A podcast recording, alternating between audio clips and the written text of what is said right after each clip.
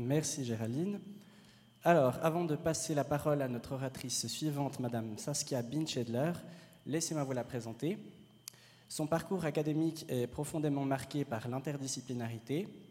En effet, elle a réalisé un cursus hybride en biologie et en géologie à l'Université de Neuchâtel, euh, avant d'accomplir une thèse de doctorat touchant à ces deux domaines. À cette occasion, elle a pu mettre en évidence le rôle joué par des champignons microscopiques dans la formation du calcaire, ce dont elle va nous parler. Elle poursuit actuellement ses recherches dans le domaine des interactions microbiennes en tant que post-doctorante à Leipzig en Allemagne, grâce au soutien du FNS. Madame Binchedler, c'est à vous. Bien, donc euh, bonjour à tout le monde. Comme il l'a mentionné, c'est un sujet qui est profondément interdisciplinaire, puisqu'on va parler de champignons et de calcaire. Bien. Je vais utiliser le clavier. Voilà. Donc, vu qu'il y a le mot microscopique dans ma présentation, je vais commencer par faire un petit rappel sur les ordres de grandeur, puisqu'on va parler de micromètres et de nanomètres. Donc, un micromètre, c'est 1000 fois plus petit qu'un millimètre, et un nanomètre, c'est 1000 fois plus petit qu'un micromètre, donc un million de fois plus petit qu'un millimètre. Et pour se représenter ça, on va dire que la plus haute tour du monde à Dubaï, qui fait environ 850 mètres, c'est notre millimètre. Donc 1000 fois plus petit que ça, ça serait un dog allemand qui fait une taille au garrot de 80 cm à 1 mètre, et encore mille fois plus petit que ça, ça serait une tête d'épingle. Donc vous pouvez bien vous imaginer la différence d'échelle qu'il y a dans ces concepts. Maintenant, on va parler des champignons. Si je vous parle de champignons, vous allez probablement peut-être penser à un risotto au bolet, ou bien à aller chercher des morilles en forêt, à des champignons toxiques, ou à ce genre de choses qu'on observe sur nos pots de confiture. Mais les champignons, en fait, c'est beaucoup plus que ça ce n'est pas uniquement ce pied et ce chapeau, mais c'est un ensemble de filaments qu'on appelle les filaments fongiques ou mycélium, qui sont réellement l'unité de vie du champignon. C'est avec ces filaments que le champignon il va se nourrir et qui va faire son métabolisme. Et euh, les champignons, on va les trouver partout où on a de l'oxygène et de la matière organique. Donc c'est pour ça qu'on les retrouve dans la nourriture. Mais un autre environnement caractéristique des champignons, c'est le sol. Et euh, bah, c'est notamment grâce aux champignons que les feuilles qui vont tomber dans la forêt chaque année ne vont pas s'accumuler, puisqu'ils vont participer à leur dégradation.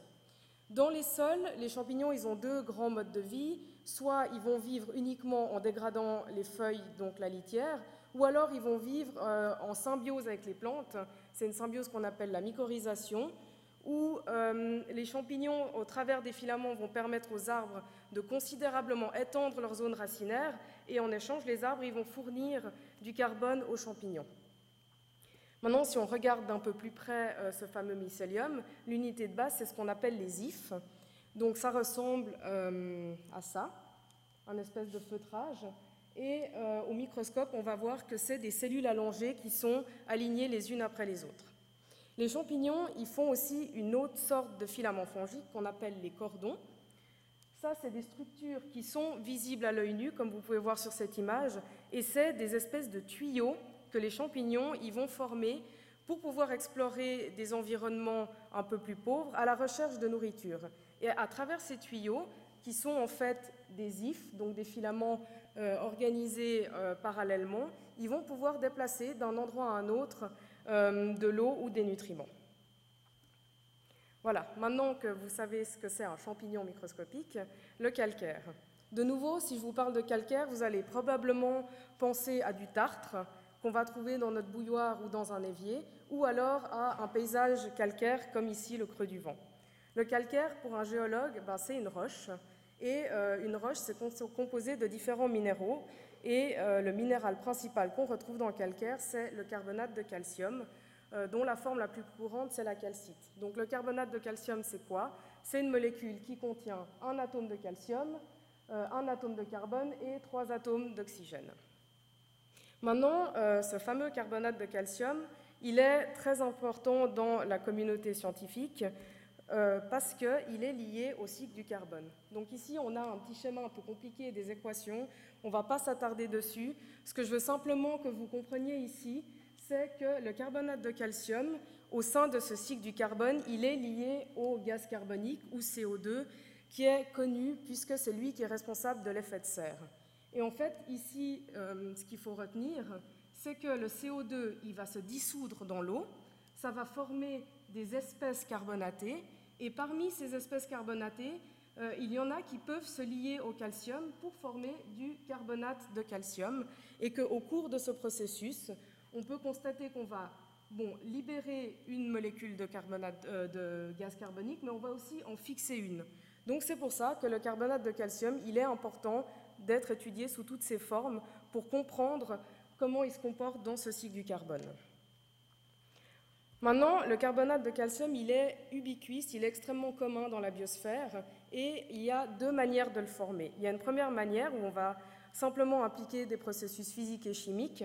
C'est le cas des travertins, comme ici en Turquie, un paysage typique euh, de précipitation de carbonate de calcium, ou alors euh, ces croûtes blanches qu'on forme sur des corps de chauffe. Mais le carbonate de calcium, il a aussi la particularité d'être énormément influencé par la biologie euh, lors de sa formation, et dans ce cas-là, on va parler de biominéralisation. Et c'est un processus qui est très courant. Par exemple, bah, la carapace des crabes, les coquines moules, les coraux, ou ici des stromatolites qui sont le résultat d'une précipitation bactérienne. Et il faut savoir que l'influence des bactéries dans la biominéralisation, c'est quelque chose de très étudié. Donc voilà, maintenant on va passer dans le vif du sujet qui a été l'objet de ma thèse, c'est ce qu'on appelle des euh, carbonates de calcium secondaires, qui sont en fait euh, des dépôts de carbonate qu'on retrouve dans des environnements terrestres, dans les sols, ici représentés par cette lentille blanche. Quand on fait un zoom, on voit qu'on peut avoir différentes formes, soit des boules de coton, soit des plaquages sur les grains minéraux du sol, ou alors on les retrouve aussi dans les grottes, sur euh, les parois qu'on appelle moon milk ou lait de lune euh, pour ceux qui font de la spéléologie. Donc pour étudier ces dépôts, le principal outil qu'on a utilisé, c'est le microscope électronique qui nous permet de visualiser la surface de nos échantillons et d'aller euh, à un grossissement qui va jusqu'à 400 000 fois. Et le gros avantage, c'est qu'en plus de pouvoir voir, on va pouvoir faire des analyses chimiques, on va pouvoir savoir quels sont les éléments en présence. Et quand on regarde ces dépôts au microscope électronique, ce qu'on voit, c'est ça, c'est ces deux différents types de cristaux qu'on appelle la calcite en aiguille. Donc la calcite en aiguille, c'est ces gros cristaux ici, représentés par la flèche blanche ou ici, qui ont un diamètre entre 0,5 et 2 micromètres. Les nanofibres, c'est ces tout petits cristaux en, en dense réseau représentés ici et ici, qui sont réellement quelque chose de différent et qui ont un ordre de grandeur en dessous avec des diamètres de 50 à 100 nanomètres. Alors maintenant, euh, de nouveau, ben, on est face à une origine controversée et ça a été ça l'objectif de la thèse, d'essayer de euh, spécifier leur origine. Donc de nouveau, est-ce que c'est une origine physico-chimique ou biologique? La calcite en aiguille, elle a été beaucoup plus étudiée et on admet actuellement qu'elle a une origine biologique et euh, notamment une origine fongique de par l'observation de ce genre d'images où on voit des aiguilles à l'intérieur de manchons. Et l'hypothèse est la suivante, c'est que les aiguilles vont se former dans un manchon organique, donc livre de champignons, que suite à la dégradation de la matière organique, on va libérer euh, ces aiguilles de calcite. D'un autre côté, les nanofibres, elles ont une origine beaucoup plus énigmatique, et ça, c'est essentiellement le résultat de leur toute petite taille, puisqu'il n'existe pas ou peu d'appareils qui permettent d'étudier une nanofibre individuellement. Mais par contre, on a un indice, c'est qu'elles sont très souvent associées à la calcite en aiguille, et notamment, euh, elles sont associées à une morphologie particulière de la calcite en aiguille, qui est la morphologie en faisceau. Comme vous pouvez voir sur ces trois images, c'est des aiguilles de calcite qui sont organisées parallèlement les unes aux autres. Et cette morphologie en faisceau, en fait, elle rappelle la morphologie en cordon dont je vous ai parlé tout à l'heure, qui sont ces tuyaux que les champignons construisent, d'if alignés les unes euh, par rapport aux autres. Et en fait, on a une analogie au niveau de la taille. Ici, on a un cordon de champignon, ici un faisceau de calcite en aiguille. Mais on a aussi une analogie au niveau de la structure, puisque ici, on voit un faisceau de calcite en aiguille qui forme des branches, tout comme euh, les cordons de champignons. Donc maintenant, euh, ce qui est intéressant de constater aussi, c'est que ces faisceaux de calcite en aiguille, ils sont tout le temps recouverts de nanofibres en différentes quantités. Et on s'est posé la question de savoir où c'est chez les champignons qu'on pouvait trouver des nanofibres. Et en fait, les champignons, ils possèdent une paroi cellulaire Et cette paroi cellulaire, elle est composée de deux couches. Une première couche amorphe et une deuxième couche squelettique qui est composée euh, de nanofibres. Et en fait, quand on observe au microscope électronique nos échantillons naturels, on observe aussi des ifs de champignons qui libèrent des nanofibres à leur surface, comme vous pouvez voir sur ces trois images. Et euh, on observe aussi très régulièrement dans nos échantillons ce qu'on a appelé des réseaux de nanofibres organisés, où vous pouvez voir ici euh, un réseau qui forme une sorte de filament et ici euh, des formes tubulaires. Alors maintenant, comme je vous ai dit tout à l'heure, avec le microscope électronique, on peut faire des analyses chimiques. Donc on peut avoir une idée des éléments, mais on ne peut pas savoir si on a affaire à une molécule de matière organique. Donc pour pouvoir savoir si ces structures étaient organiques, on a utilisé un moyen détourné où on a marqué nos échantillons à l'osmium. Donc brièvement, l'osmium, c'est une substance qui est très toxique. Pourquoi est-ce qu'elle est toxique? Parce qu'elle a une énorme affinité pour la matière organique, et comme on est de la matière organique, bah forcément, c'est toxique pour nous. Mais du coup, si on met nos échantillons en présence d'osmium, on va pouvoir euh, avoir l'osmium qui va se fixer sur nos échantillons et on va pouvoir savoir avec le microscope électronique si on a affaire à de la matière organique. Et en utilisant cette méthode, on a pu constater que des réseaux organisés comme celui-ci présentent un pic à l'osmium, ce qui indique leur nature organique, et d'un autre côté, des réseaux désorganisés ne présentent pas de pic, ce qui indique une nature plutôt minérale. Donc voilà, maintenant si je récapitule ce dont je vous ai parlé, euh, sur ce schéma, au départ, on a l'IF. Ici, euh, sur ces images, on peut constater que ça peut représenter une quantité notable de biomasse. Ensuite, dans l'environnement, euh, ces ifs de champignons ils vont subir une dégradation et ça va commencer à libérer ces, ces, nanofibres. Ensuite, dans certaines conditions, on va avoir une dégradation incomplète, ce qui va nous permettre de conserver uniquement la partie de nanofibres et ces nanofibres, elles vont pouvoir servir de support à la formation d'un euh, cristal de carbonate de calcium lors d'un processus de biominéralisation.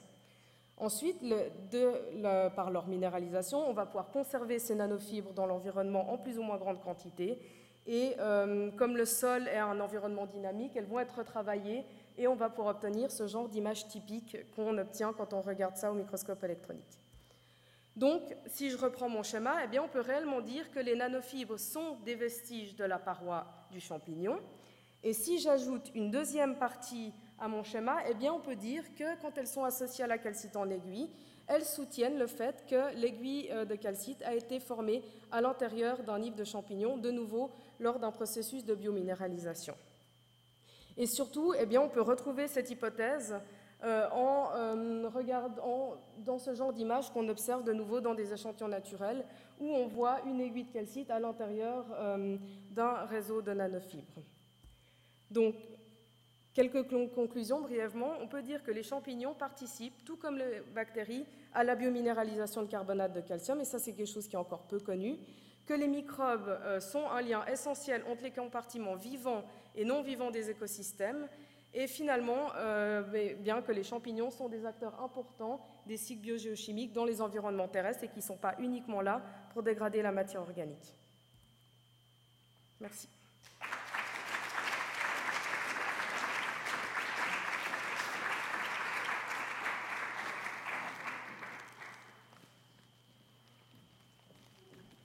Merci beaucoup. Alors, avons-nous des questions dans la salle?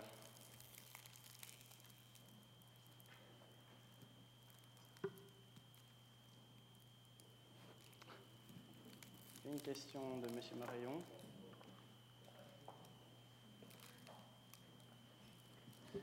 Oui, moi j'ai une question naïve.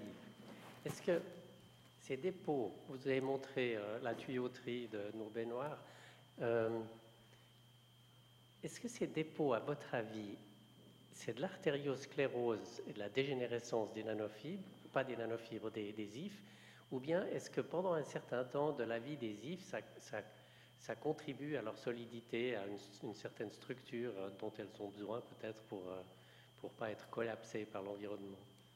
Bon, c'est une question qui peut se poser parce que c'est clair que ça peut représenter une sorte de squelette interne, mais je ne pense pas puisque au bout d'un moment, le fait de former un cristal à l'intérieur, ça va, ça va être mauvais pour le métabolisme. mais c'est quelque chose dont on ne connaît pas vraiment la réponse en fait. Mais mon avis, c'est que que c'est pas bon pour le champignon et de toute façon, d'une certaine manière, le champignon s'en fiche puisqu'il n'a pas, une, il a pas un, corps qui est fini comme le nôtre et que s'il y a une partie de son réseau qui va se cristalliser, de toute façon, il lui reste le reste et il est capable de construire le reste. Une question là-bas? Si je comprends bien, vous avez montré des exemples de minéralisation dans le sol actuel. Est-ce qu'on trouve dans des roches d'âge géologique euh, des traces fossiles de ce genre de, minéralisation qui suggèrent que ça ait joué un rôle dans le temps profond? Oui, oui, ça, ben c'est. Alors, j'avoue que je me rappelle plus les âges, exacts, mais oui, oui, on trouve ça dans, dans le fossile. Alors, la différence, c'est que ces aiguilles de calcite, elles ont vraiment différentes formes et il y a ce qu'on appelle les formes originelles où elles sont simples et lisses et en général dans la partie fossile, on va retrouver des aiguilles qui ont des recristallisations, mais on va pouvoir retrouver ça et, la calcite en aiguille notamment, elle est beaucoup utilisée comme, euh, comme indicateur paléo-environnemental.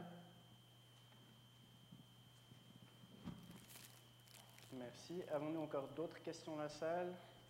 Si ce n'est pas le cas, je crois qu'on peut passer à la présentation suivante. Applaudissons encore Madame Lynch s'il vous plaît.